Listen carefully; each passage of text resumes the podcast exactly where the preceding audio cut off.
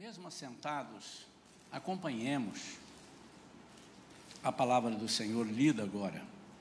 Lucas capítulo 8, a partir do versículo 40.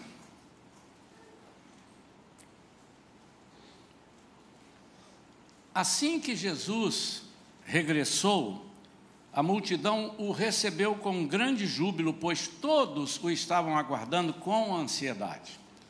Eis que se aproximou de Jesus um homem chamado Jairo, que era dirigente da sinagoga local, e prostrando-se aos pés de Jesus, lhe implorou que fosse até a sua casa. Pois tinha uma filha única, com cerca de 12 anos, que estava à beira da morte. E enquanto ele caminhava, as multidões o comprimiam. Nas proximidades estava certa mulher que havia 12 anos vinha sofrendo de hemorragia e já tinha gasto tudo o que podia com os médicos, mas ninguém fora capaz de curá-la. Ela conseguiu se aproximar de Jesus por trás e tocou na borda de seu manto, quando no mesmo instante se lhe cessou completamente a hemorragia. Ao que Jesus indagou: Quem tocou em mim? Como todos negassem, Pedro pondera: Mestre, a multidão se aglomera e te espreme, e ainda assim desejas saber quem te tocou? Contudo, Jesus insistiu: Certamente alguém me tocou, pois senti que de mim emanou o poder. Então a mulher, compreendendo que não haveria de passar despercebida, aproximou-se tremendo e prostrou-se aos pés de Jesus e diante de todo o povo declarou o motivo pelo qual o tocara daquela maneira e como naquele mesmo momento fora totalmente curada. Ao que Jesus lhe afirmou: Filha, a tua fé te curou, vai-te em perfeita paz.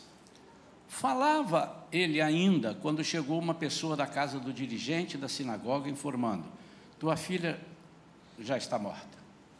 Não adianta mais incomodar o Mestre. Ao ouvir tais notícias, Jesus declarou a Jairo: Não temas, tão somente crê, e ela será salva. Assim que chegou à casa de Jairo, não permitiu que ninguém entrasse com ele, com Jesus, a não ser Pedro, João, Tiago, bem como o pai e a mãe da menina.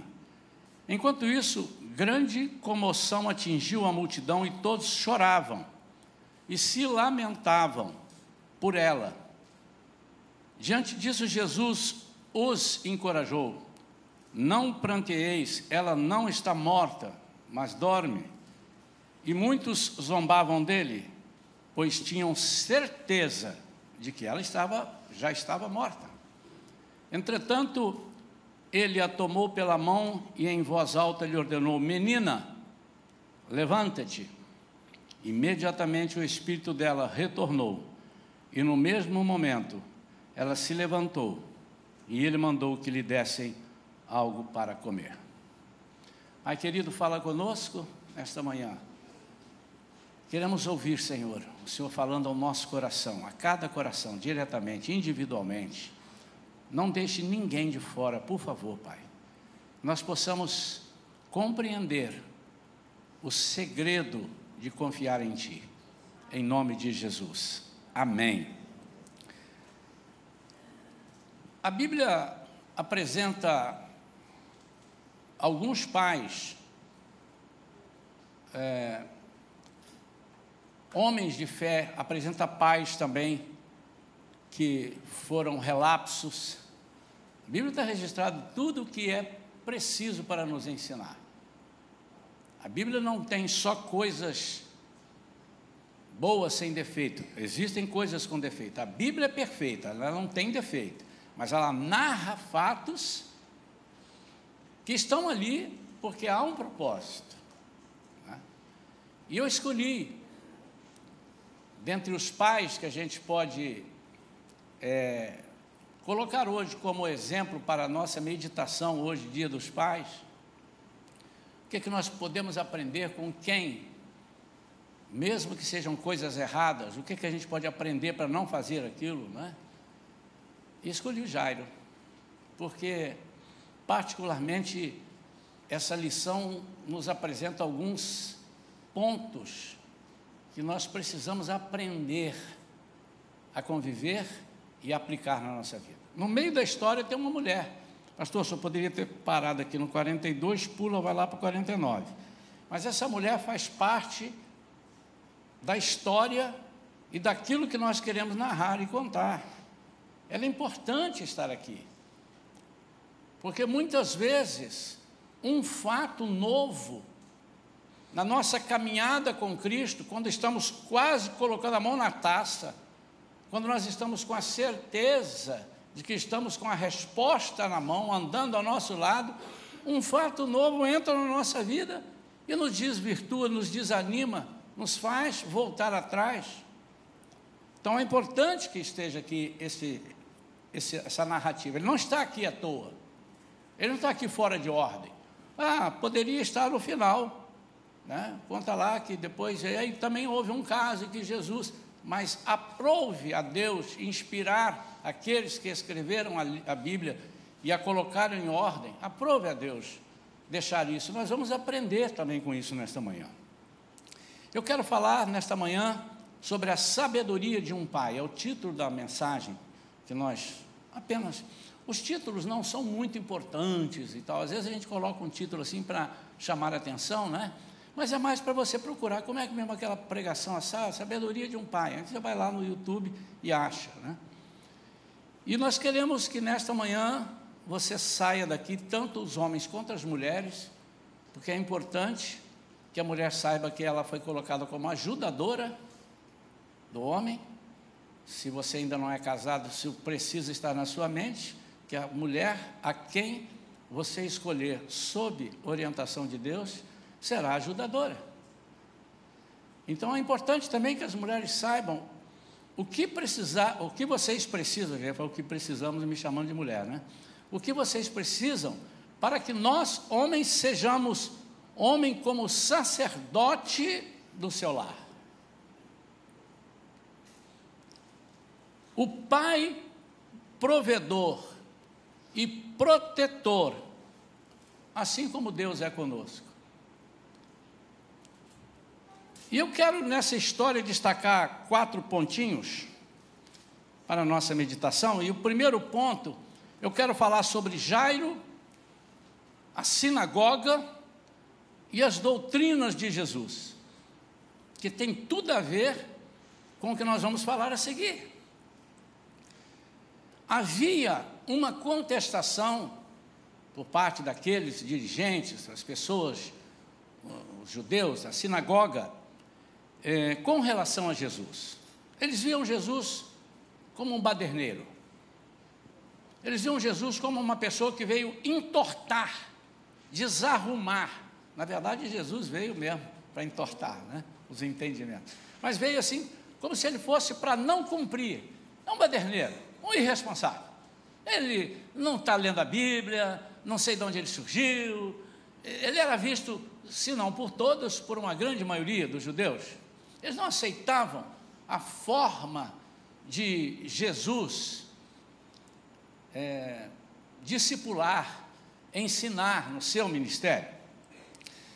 A sinagoga basicamente era uma assembleia de judeus que se reunia para orar e se dedicar à leitura e exposição das Escrituras. E Jairo era um deles. Eles selecionavam os mestres e os leitores que se ocupariam nas reuniões pela leitura e exposição das Escrituras e aqueles que conduziriam as orações. Note que era uma coisa assim, meio assim, nós decidimos aqui, você que vai orar, é você que vai orar. Nós aqui na igreja gostamos de pedir, quem sentir no coração, ore. Mas de vez em quando a gente chama, vamos pedir ao nosso irmão que ore por isso ou por aquilo, levante a sua voz. Mas eles decidiam exatamente todos aqueles que iriam orar. Então, os principais da sinagoga, eles, o que, que eles faziam? Examinavam os discursos dos oradores. O que, que você vai falar? Me dá aqui o seu discurso, deixa eu dar uma olhada. para que tudo fosse feito da maneira correta. Eles tinham a concepção, e já era um deles, que se eles controlassem, tudo sairia da maneira correta. Nós queremos organizar. Aproveitando o ensejo, irmãos, a nossa igreja entende que a única pessoa que pode examinar e fazer tudo é o Espírito Santo. E por isso nós damos liberdade a Ele aqui na igreja, para que Ele possa agir da melhor maneira possível. E os irmãos não se iludam, haverá aqueles que vão abusar da liberdade e vão fazer coisas fora do Espírito Santo, mas vai morrer, o, fogo vai apagar. Porque se Deus está no negócio, ninguém pode mexer. E se Ele não está, você não precisa fazer nada, que vai morrer sozinho o negócio. Então, nós temos esse conceito, esse princípio. Mas eles, como é próprio do homem que não tem Deus como seu Senhor, o que, que é a tradução exata de Senhor? Dono. Aquele que não tem Deus como seu dono, aquele que faz o que ele entende. Isso não significa que Deus, por ser nosso dono, tira nossa inteligência e nós passemos a ser marionetes. Absolutamente.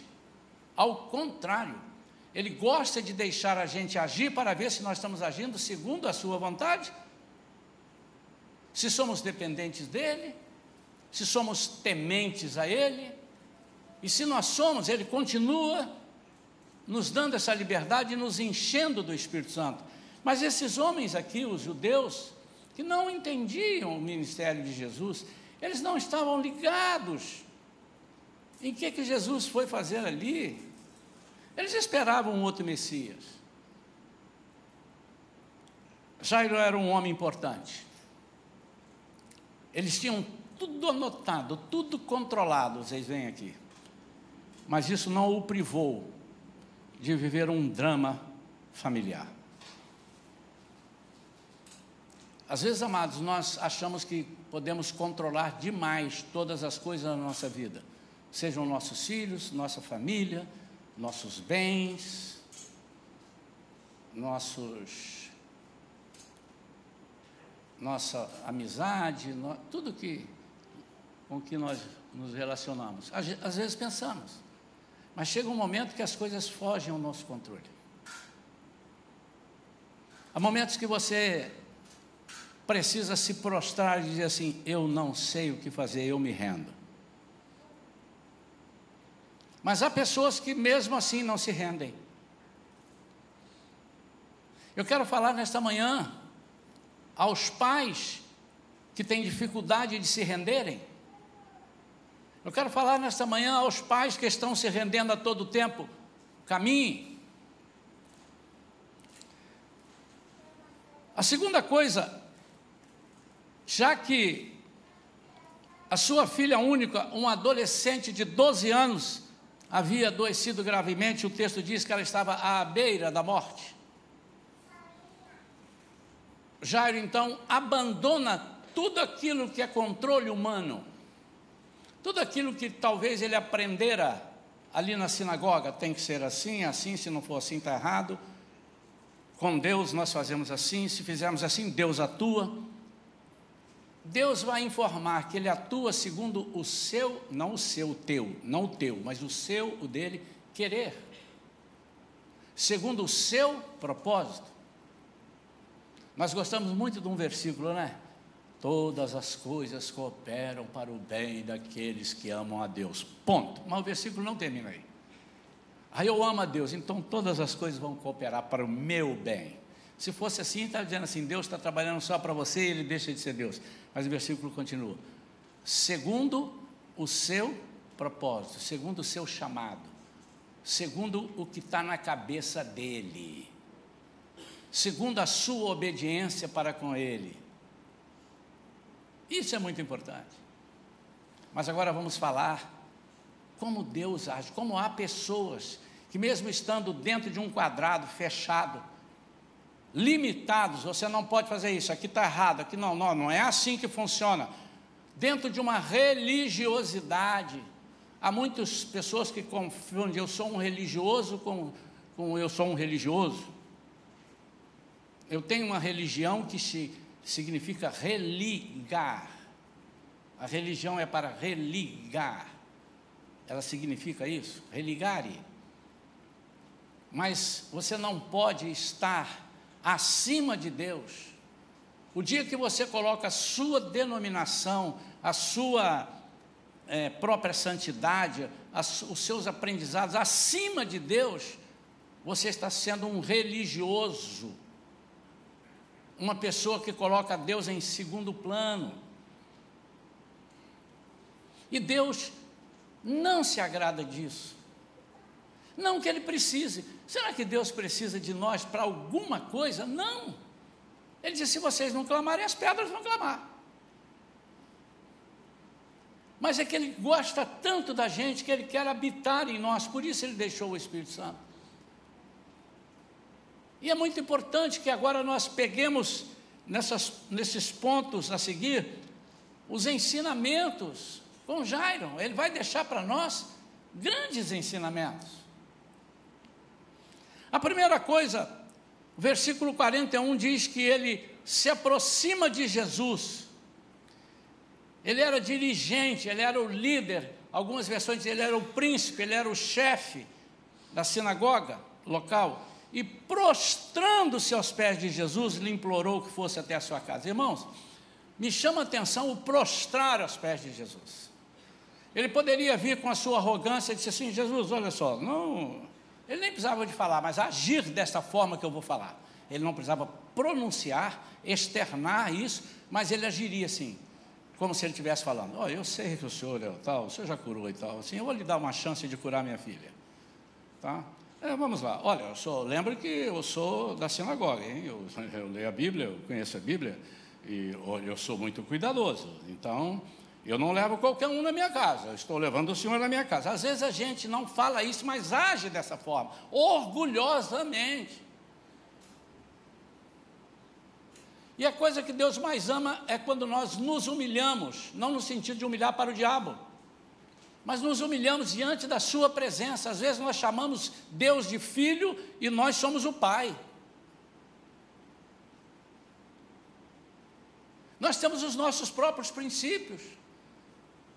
Você me faz uma coisa, eu te perdoo, ou você me perdoa, ou não me perdoa. Deus já te perdoou e você não perdoa. Deus fala contigo através da palavra, você resolve ouvir outras palavras humanas, ou aquilo que você aprendeu na sua infância, que de repente estava errado. Esse homem vai e se prostra. Primeira coisa que eu vejo nele, ele disse assim: que vá às favas a religiosidade, o controle que nós temos, quem pode orar, como é que ora, deixa eu ver a sua oração, agora não, 35 minutos, acabou, vá às favas isso tudo. Porque isso não resolveu, mesmo assim, eu estou com um drama na minha família. A minha filha está quase morta. Nesse prostrar e falar com Jesus essas poucas palavras, Aqui só diz que ele prostrou e implorou que fosse até a sua casa. Eu queria deduzir e de destrinchar um pouquinho isso aqui. Eu gosto das entrelinhas. Vamos à minha casa. Vocês acham que foi assim? Jesus, eu reconheço quem é o Senhor. E até peço perdão porque eu estava no meio daqueles que não consideram o Senhor como o Messias. Mas eu tenho ouvido falar tanta coisa do Senhor aí, eu tenho visto o Senhor curar. Eu tenho visto o Senhor restaurar vidas. Eu estou com um problema que, apesar de eu ser chefe da sinagoga, eu acho que a conversa foi por aí. Eu estou com um problema. O senhor deve saber quem eu sou. Mas isso não importa agora. Eu queria que o senhor fosse à minha casa.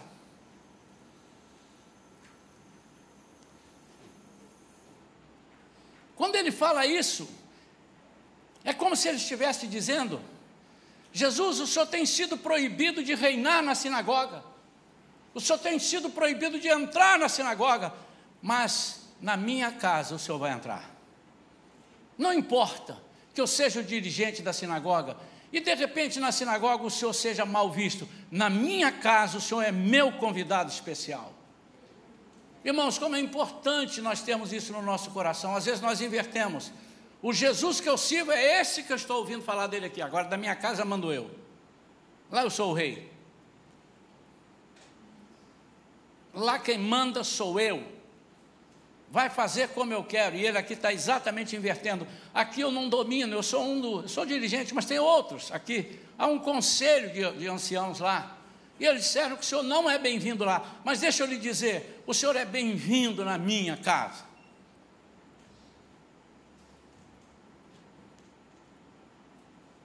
Isso está nas entrelinhas. Eu não creio que um homem com a cultura dele, dirigente da sinagoga, falasse só para Jesus. Prostrou e lhe implorou que fosse até a sua casa. Por favor, vai na minha casa, por favor, vai na minha casa. Eu creio que ele falou muito mais. Jesus sabia quem ele era, pela sua onisciência e também porque ele era um judeu, Jesus. Ele conhecia, ele sabia. O camarada devia estar vestido nos trajes próprios de um chefe da sinagoga. A segunda coisa que ele, nessa, nesse prostrar diante de Jesus, ele faz, ele diz para as pessoas que estavam ali: embora eu não conheça vocês, eu assumo diante de vocês que de agora em diante vai ser diferente. Que esse Jesus é o Jesus maravilhoso. Irmãos, ele que certamente ouvira falar do poder de Jesus, ele vai a Jesus porque pelo que ele ouviu.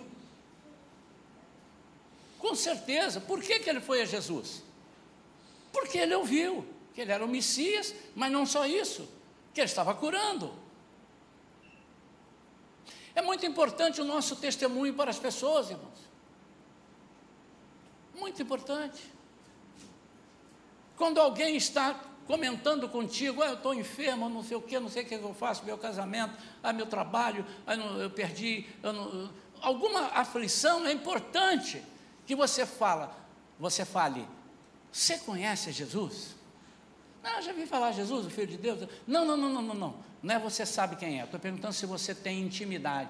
Não, não tem, mas é mole. Você vai ter agora a intimidade humana. Nós temos que andar com ele, comer com ele um saco de sal juntos, né? Mas com Jesus, basta você dizer: Jesus, entra na, na minha casa, entra na minha vida. É importante que nós testemunhamos. É, e as pessoas inicialmente, mas não tem jeito, olha, eu já fui a 12 médicos, 40 médicos, 30 médicos. Essa mulher entra para falar isso só para Jairo ouvir, mais nada. Aparentemente ela estava fora de contexto. Mas ela foi mandada por Deus, vai lá, porque Jairo vai precisar, que vai vir um sem graça aí, já já, que vai dizer que a filha dele está morta. Eu estou vendo ele no caminho, está quase chegando aí, estou vendo de cima aqui, ó.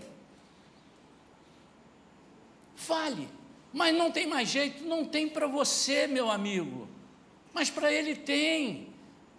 Custa testar. Quando Naamã desconfiou de que aquilo, isso é muito simples, é muito simples mergulhar sete vezes no Rio Jordão, ah, isso é brincadeira, até porque não havia notícia de que o Rio Jordão havia curado alguém de nada até aquela, aquele momento. Os biblistas informam isso, os historiadores. E voltou furioso da vida, foi para casa, e no caminho os seus ajudantes disseram assim: Meu pai, se tivessem te pedido alguma coisa difícil, o cara era general de guerra, já tinha vencido tudo, se tivessem te pedido, o senhor não faria? Que, que custa você voltar lá e mergulhar?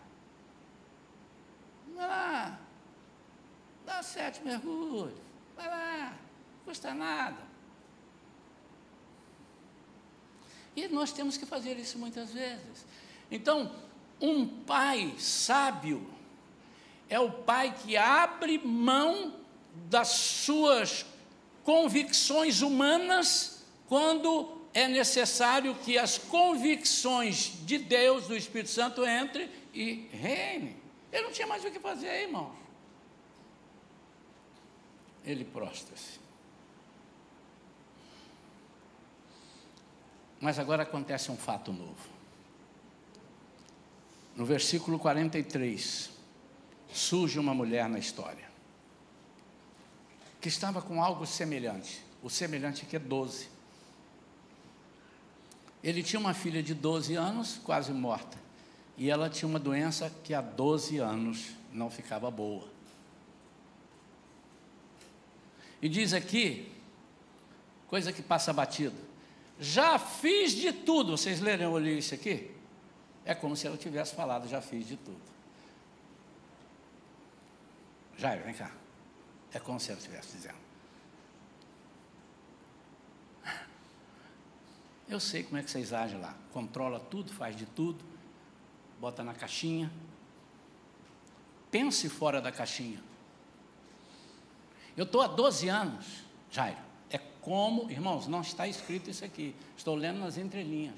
Isso é um testemunho que ela vai dar de vida. Jairo vai ficar só sacando. Eu já há 12 anos gastei tudo que eu tinha com os médicos e não fui curada. Ou seja, não adiantou patavinas.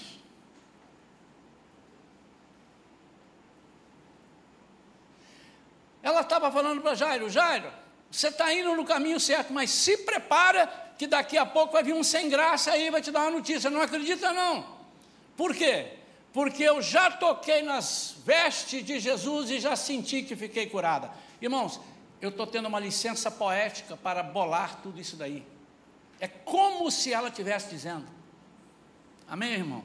Amém. Levanta a mão todos que estão comigo nessa caminhada aí. Isso, estamos juntos, né? Estão entendendo? Aí Jairo parece que não entende, porque há coisas que Deus fala conosco, usa uma pessoa, mostra, e a gente parece que não entende. E ela diz isso, e Jairo ouvindo, Jesus ouvindo, Jairo, acho que olhando no relógio, meu Deus do céu, essa mulher está aqui, todo mundo agora resolveu fazer um culto. Vamos fazer um cultinho aqui, chama lá, pega o violão, traz lá, chama a banda, vamos tocar, vamos louvar a Deus. Ai meu Deus, ainda vai ter um culto. E a minha filha, é como se fosse isso. Bom, agora vamos resolver, Jairo, vamos lá, vamos, vamos prosseguir, vamos prosseguir. Filha, vá em paz, a tua fé te salvou. Por que, que não disse te curou? Porque aquela mulher era impedida de chegar perto das pessoas, porque ela tinha uma enfermidade que, segundo a lei de Moisés, ela tinha que, se ela chegasse perto das pessoas, tinha que ser apedrejada. E se Jesus não chamasse e reconhecesse aquela mulher, quem é que me tocou? Ele esperou ela, fui eu. E ela contou por que, que ela fez aquilo. Vai, a tua fé te curou, te salvou. Pronto, agora você pode ir no açougue amanhã comprar carne que não vão te apedrejar. Você pode ir na padaria que não vão te apedrejar. Se você entrasse por trás, me tocasse e fosse embora, ninguém saberia que a dona Euterpina, que é o nome dela que eu dei aqui para mim, tinha sido curada. Aí Jesus, na frente de todo mundo, falou assim: vai. Mesma coisa que ele fez com a mulher adúltera: vai e não peques mais. Ele está dizendo: eliminei. Vamos embora? Vamos embora. Estou ansioso, Jesus. Estou ansioso. Mas Jesus precisava completar. Pais, às vezes nós estamos seguindo a Cristo na igreja, mas não estamos seguindo a Cristo na nossa mente e no nosso coração. Às vezes nós cumprimos com as nossas obrigações cristãs, lendo a Bíblia, fazendo devocionais diárias frequentando os cultos, trabalhando na igreja, mas isso é quase nada pelo que você precisa. Você precisa confiar que há um Deus provedor que te fará provedor. Você não vai curar, mas através de você o Espírito Santo vai atuar. Quando você não bloquear, você precisa ser um pai sábio. Suja essa mulher, interrompe a caminhada e no versículo 49, falava é ele, Jesus ainda, quando uma pessoa da casa do dirigente da sinagoga informando, vem informando, tua filha já está morta, já está morta. E para jogar a pá de cal, diz, não adianta mais incomodar o mestre. Irmãos, sabe o que, é que eu penso aqui? Essa pessoa que dá essa notícia também não conhecia Jesus, lógico. Agora é que eu preciso incomodar, porque ela agora está morta. Às vezes, nós não queremos incomodar o Mestre para as coisas essenciais e queremos incomodar o Mestre nas coisas que não são essenciais. Ô oh, Senhor, ô oh, Senhor, ô oh, Senhor. Oh. Um dia desse eu estava assistindo uma partida de futebol e o cara lá, ô Senhor Deus, tomara que ele, que ele e não perca esse pênalti. O outro do lado devia estar orando a mesma coisa, porque o jogo terminou empatado. não é essencial. Mas quando nós percebemos que a porta fechou, trancou, passou a fechadura, disse: não precisa incomodar. Não, agora é que você precisa ir, querido. Agora saiu do seu controle. Jesus deixa as coisas acontecerem. Fez assim com Lázaro, irmãos. Fez assim com Lázaro. Se fosse eu, a pessoa que me chamasse, eu ia sair varado amigo, precisa de mim. Mas não. Ele foi caminhando tranquilo, fez algumas coisas. E chega atrasado na cabeça deles. Chega um dia depois do que os judeus acreditavam que ele pudesse ressuscitar três dias. Passou de três, a alma dele se desprende, não pode mais. Foi no quarto. É agora que você precisa de Deus. Pai, olha para mim, papai. Quando você olhar e disser assim, está tudo acabado, eu não sei o que fazer, agora você precisa de Jesus e você precisa se humilhar. A primeira coisa que você precisa dizer é: Senhor, eu não sei o que fazer. Primeira coisa. Porque quando você, enquanto você estiver sabendo o que precisa fazer, o Senhor se recolhe. Ele deixa você fazer. Ele não quer interferência humana naquilo que é espiritual, naquilo que é dele, naquilo que só ele sabe fazer. Ele não quer interferência humana. A minha glória eu não dou a ninguém, diz o salmista, o Senhor falando. A minha glória eu não dou a ninguém, a ninguém. Não importa o que você pense de mim, Deus falando, eu sou o eu sou. Não incomodes mais o Mestre. Ao ouvir tais notícias, Jesus declarou a Jairo: Jairo, não temas, tão somente crê e ela será salva.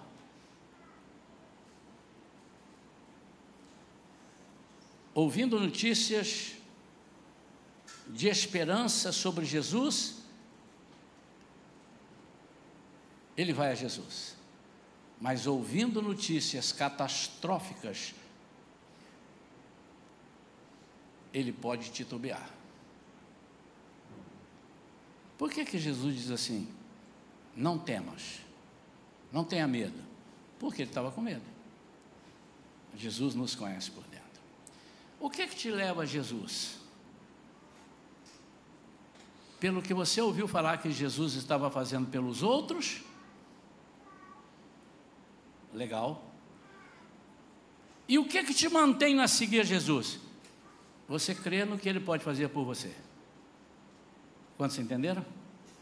Duas notícias. Jesus está, Jesus está arrebentando, curando todo mundo. Eu vou lá. Agora tem uma outra notícia. Aquilo que você veio buscar cessou. Morreu a sua filha. Zé Fini. Não é Zé Fini, os irmãos sabem que é Zé Fini, né? Mas o cara fala lá, não. Não tem mais jeito, acabou, joga fora, abandona. Você precisa escolher qual notícia você quer. Aquela notícia quando você veio com a esperança, mas ainda não tinha um veredito, ou a notícia que o Senhor vai te dar agora, não temas, agora você decide. Irmãos, nossos ouvidos estão aí para ouvirem qualquer coisa. O mundo vai acabar amanhã e vai morrer todo mundo podre. O mundo vai acabar amanhã mas o Senhor Jesus vai nos sugar nas nuvens. Você acredita no que você quiser.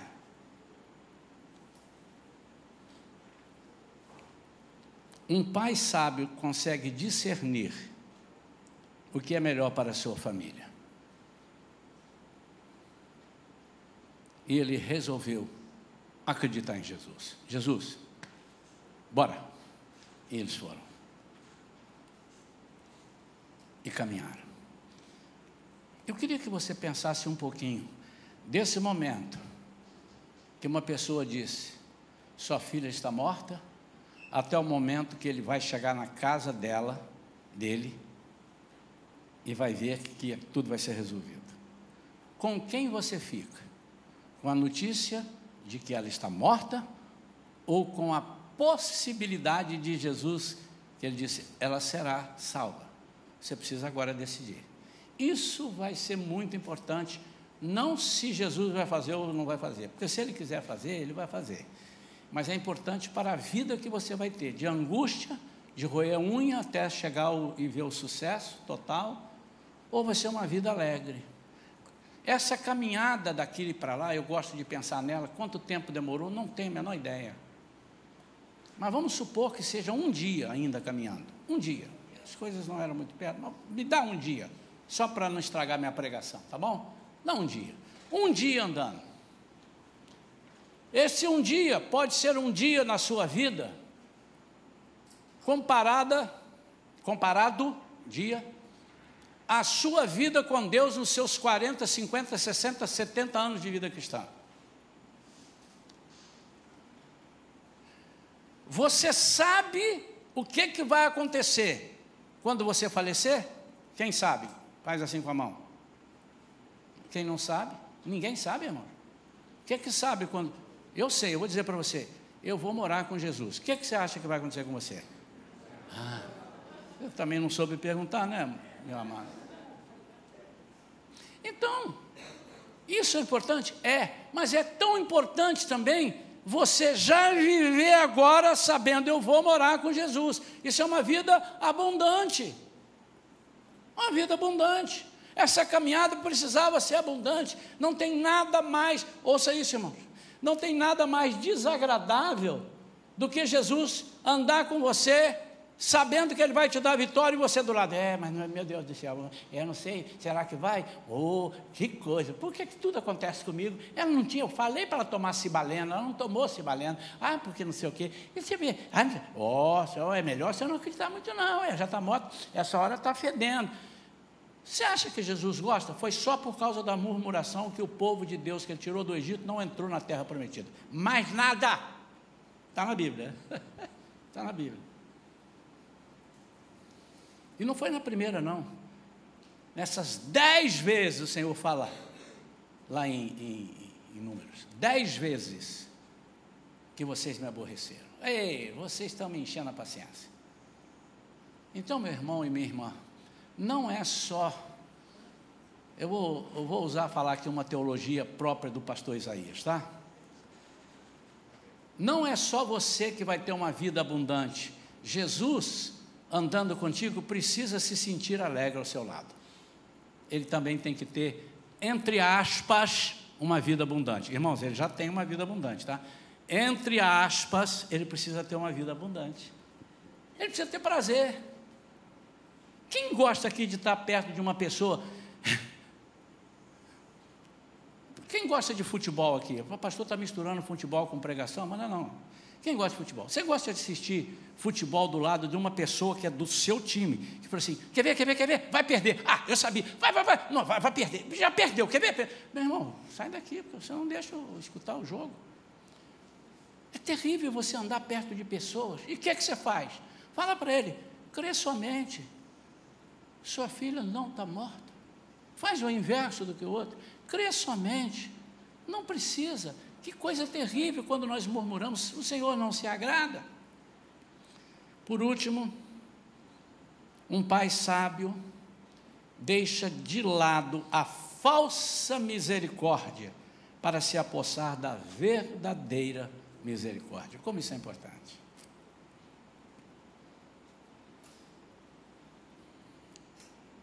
Assim que chegou à casa de Jairo, não permitiu, versículo 51, não permitiu que ninguém entrasse com ele, a não ser Pedro, João, Tiago, bem como o pai e a mãe da menina. Então tinha ali umas carpideiras, era muito comum, pessoas que eram recebiam para chorar.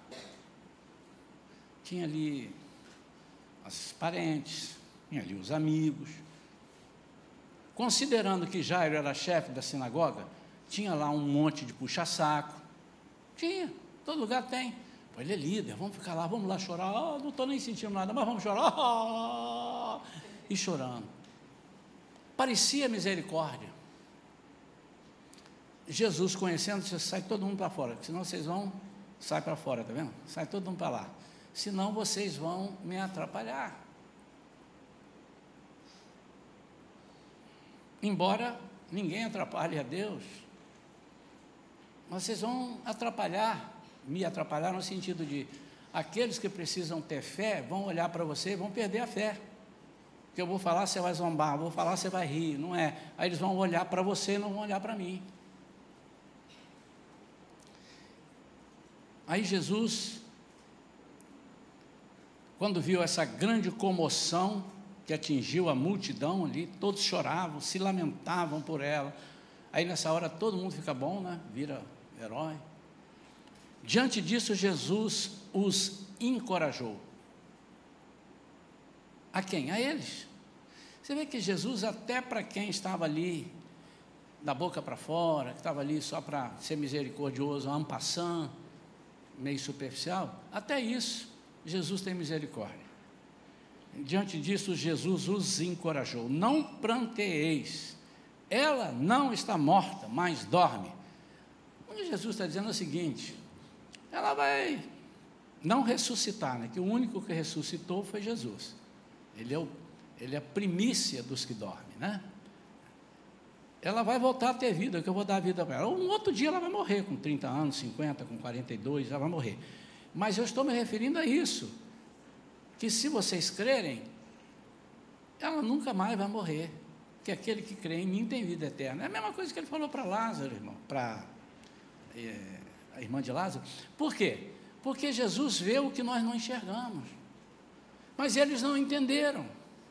Mais uma vez, Jairo estava à mercê da zombaria. Aí todos e muitos zombavam dele, pois tinham certeza de que ela estava morta. Quando você tem certeza de uma coisa que Deus tem certeza ao contrário, você está perdendo, meu amado. Você tem certeza? Tem. Mas qual a certeza de Deus é outra? Não, mas eu tenho certeza. Eu vi. Você viu o que Deus vai entortar. Deus fez as coisas loucas para confundir as sábias, fez as que não são para confundir as que são. O que, que você viu?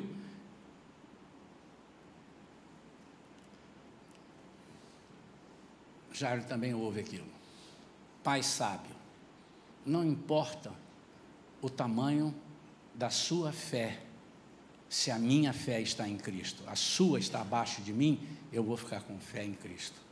E muitas vezes, amados, nós nos apegamos nos misericordiosos de fé nenhuma.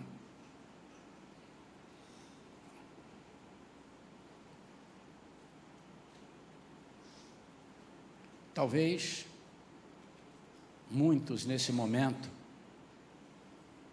endeusassem, agradecessem, muitos, aos que estavam chorando. Vocês foram muito legais vieram aqui, não deixaram a minha mulher nenhum momento sozinha. Vocês foram muito bons. Como vocês choram bem. Vocês me amaram. E a filha continuou morta, mas vocês foram muito bons. Às vezes nós preferimos a isso, preferimos isso a salvação, poder de Deus na nossa vida. Por isso que Jesus diz assim: não dá ouvidos. Não dá ouvidos. Vocês estão chorando por uma coisa muito pequena. Porque por enquanto ela está dormindo, eu vou fazer ela acordar. Porque essa morte é só para quem não é salvo. Para nós salvos, nós não morremos, nós dormimos. Está na Bíblia. E aí ele vai nos despertar, e aí ou morreremos ou viveremos eternamente. Quantos entendem isso? Para os que são salvos não há morte. Vamos dormir, passar 30, 40, 10 anos. Eu acho que vai passar menos, porque Jesus já está muito próximo de voltar, na minha opinião. Mas depois teremos vida eterna. Olha que lindo. Seus amigos em casa zombavam de Jesus por ele dizer não está morta. Um pai sábio enxerga o sobrenatural e confia nas palavras de Deus. Muito se fala hoje de pais desleixados. De vez em quando a gente vê pais abusivos, pais sem direção. Muito se fala, pais ingratos, mas o maior abuso que um homem pode cometer é deixar de liderar a sua família espiritualmente. Isso é um abuso. O maior abuso que um pai pode ter é não ensinar sabiamente a fé em Jesus. Esse é o maior abuso. E muitas vezes ele está fazendo tudo, comprando tudo, pagando tudo. Você tem aqui a sua vida até a quarta geração, te dá oito apartamentos, que é para você, para o seu filho, para o seu neto, para o seu bisneto. Mas abusivamente ele está cuidando desse filho ou dessa filha, porque ele não está encaminhando esse filho e essa filha para a vida eterna. Ele não está cuidando de seu filho. O que, que adianta ganhar o mundo inteiro e perder a sua alma?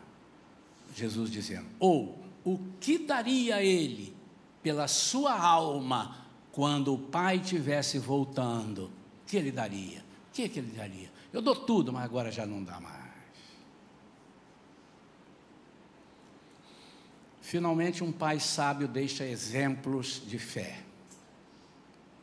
Certamente, agora eu, eu gosto, eu, eu não gosto de encerrar a história aí. Menina,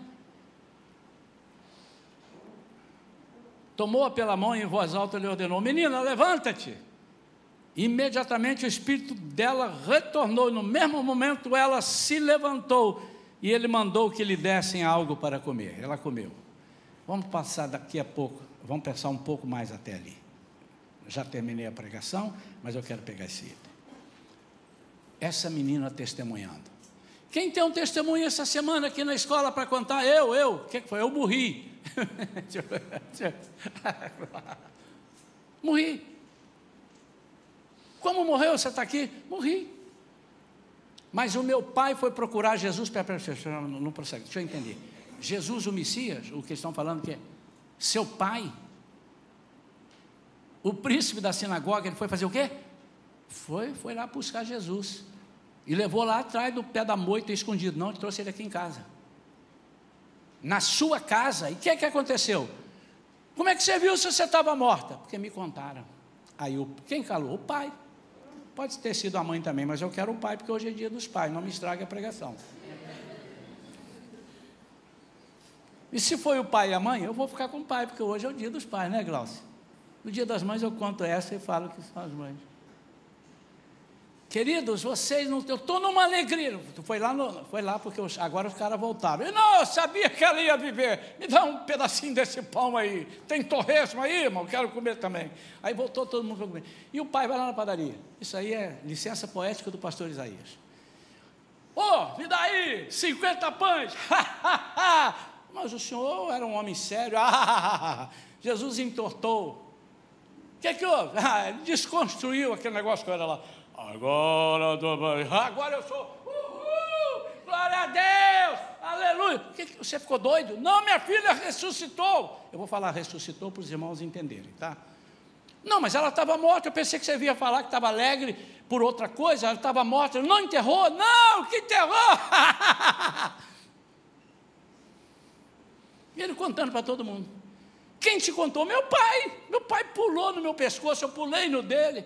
Falei, meu filho, minha filha, agora aproveite essa vida que Deus te deu de novo. Então, um pai sabe é aquele pai que passa para o filho, porque ele vai contar. Eu tenho uma história para contar. Qual é? Eu estava morto e agora revivi. Eu estava morta e agora revivi. Eu estava acabado, apodrecendo, e o Senhor me deu vida nova. Então, um pai sábio é um pai que sabe passar aos seus filhos, à sua posteridade, aquilo que Deus tem feito na sua vida. Vamos ficar de pé.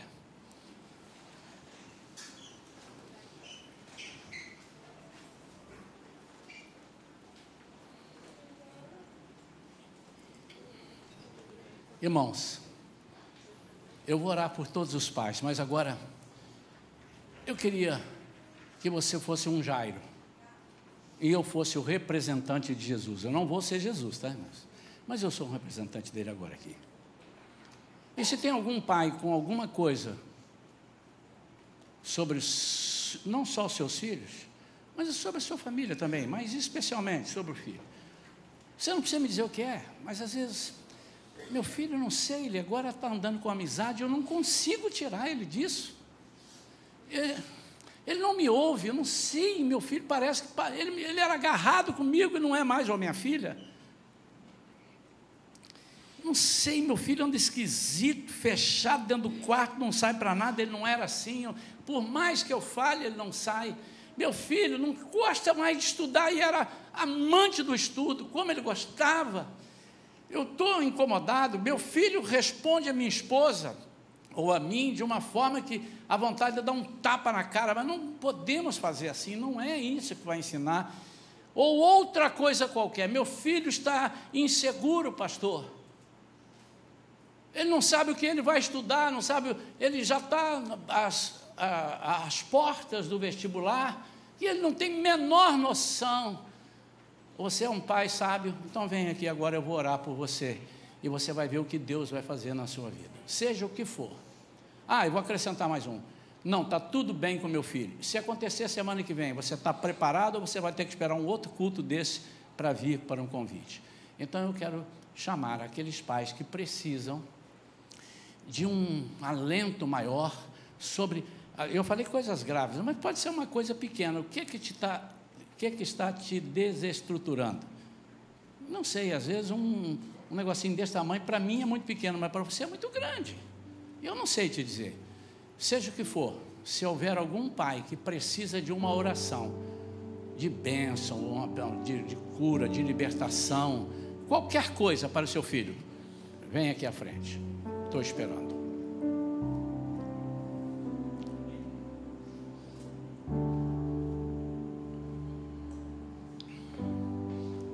Cuidado porque você pode demorar demais e aparecer a mulher dizendo que não adianta incomodar. Alguém dizer, tá? Eu quero te dar essa oportunidade. Não estou preocupado se viram dois, três ou vinte e cinco. Mas a minha preocupação é que você não venha precisando vir, não venha. Aí eu, eu não entendo. Tem mais alguém, irmão? Algum pai? Você tem certeza do que o que você quer? Você tem segurança da educação que você vai dar ao seu filho em todas as áreas. Você tem certeza da herança espiritual que você vai passar para os seus filhos? Porque se você tiver certeza, eu não estou falando contigo. Mas cuidado, a Deus não se mente, a Deus não se fala aquilo que a gente não é. Ele conhece o teu coração. Então, pela última vez, eu vou perguntar: se há algum pai que precisa da intervenção de Deus para a sua casa, vou falar assim, é para o seu filho, para sua casa, para você ser um pai sábio, provedor, protetor. Se você sabe isso, amém pela sua vida. Mas se você não sabe, eu quero orar pela sua vida.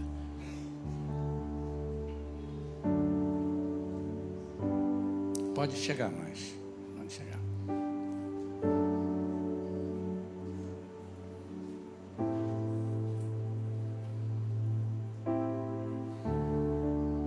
Pode chegar, irmãos. Pode chegar, não tenho medo do altar. Pode chegar. Pode chegar, bem para o altar. Para facilitar e não atrapalhar ali as pessoas passarem. Pode chegar. Olha para mim. Deixa eu dizer uma coisa para vocês. Por que, que eu insisti? É porque muitas vezes o inimigo faz com que a gente não entenda o convite. Hoje pode estar tudo bem. A pergunta é: você tem segurança de que se não vier, a não ser nunca aconteceu, então você precisa estar aqui. Quando você não sabe, se você não sabe dizer com seu coração, eu sei em quem tenho crido. Esse eu sei em quem tenho crido. Sabe por que, que Paulo disse isso? Não é porque ele conhecia da Bíblia, é porque ele tinha passado terríveis passagens. Passado, passagem já ficou ruim, né? Ele tinha passado terríveis situações em sua vida e o Senhor o livrou de todas. Ele disse: Eu sei em quem tenho crido. Então, se você não tem essa experiência, meu amado, por favor, você vai esperar ter, você pode sucumbir. É isso que, por isso que eu estou insistindo no chamado. E por último eu digo: você sabe de quem é seu filho? Não é seu. Agora, porque ele não é seu, você é muito importante. Me explica isso, pastor. Vou explicar. Se fosse seu, eu virava as costas.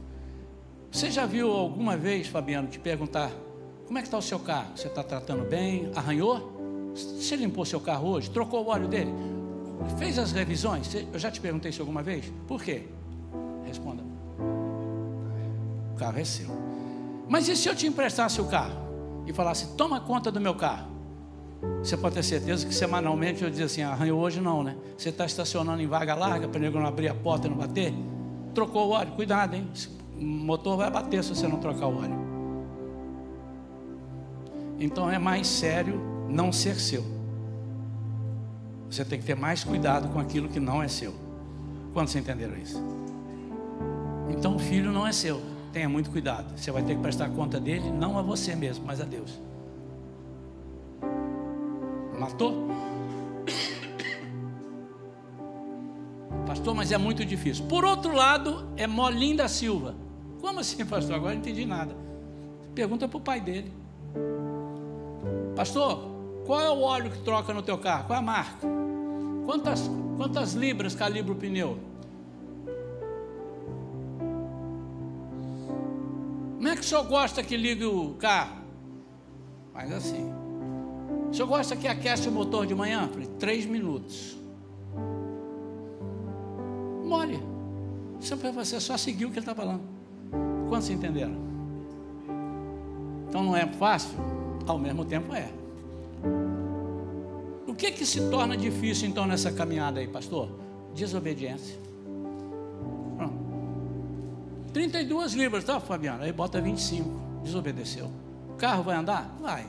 Daqui a pouco o pneu está. Aí numa curva lá o carro capota. Por quê? Porque ele desobedeceu, mais nada. Eu falei para ele botar 32, ele quis botar 25 ou 38. Está fora. Deus abençoe a sua vida. Vou orar por você agora, meu amado. Seja um pai sábio, e toda a sua família será sábia você vai alegrar o coração de Deus e vai caminhar com Deus. Em nome de Jesus.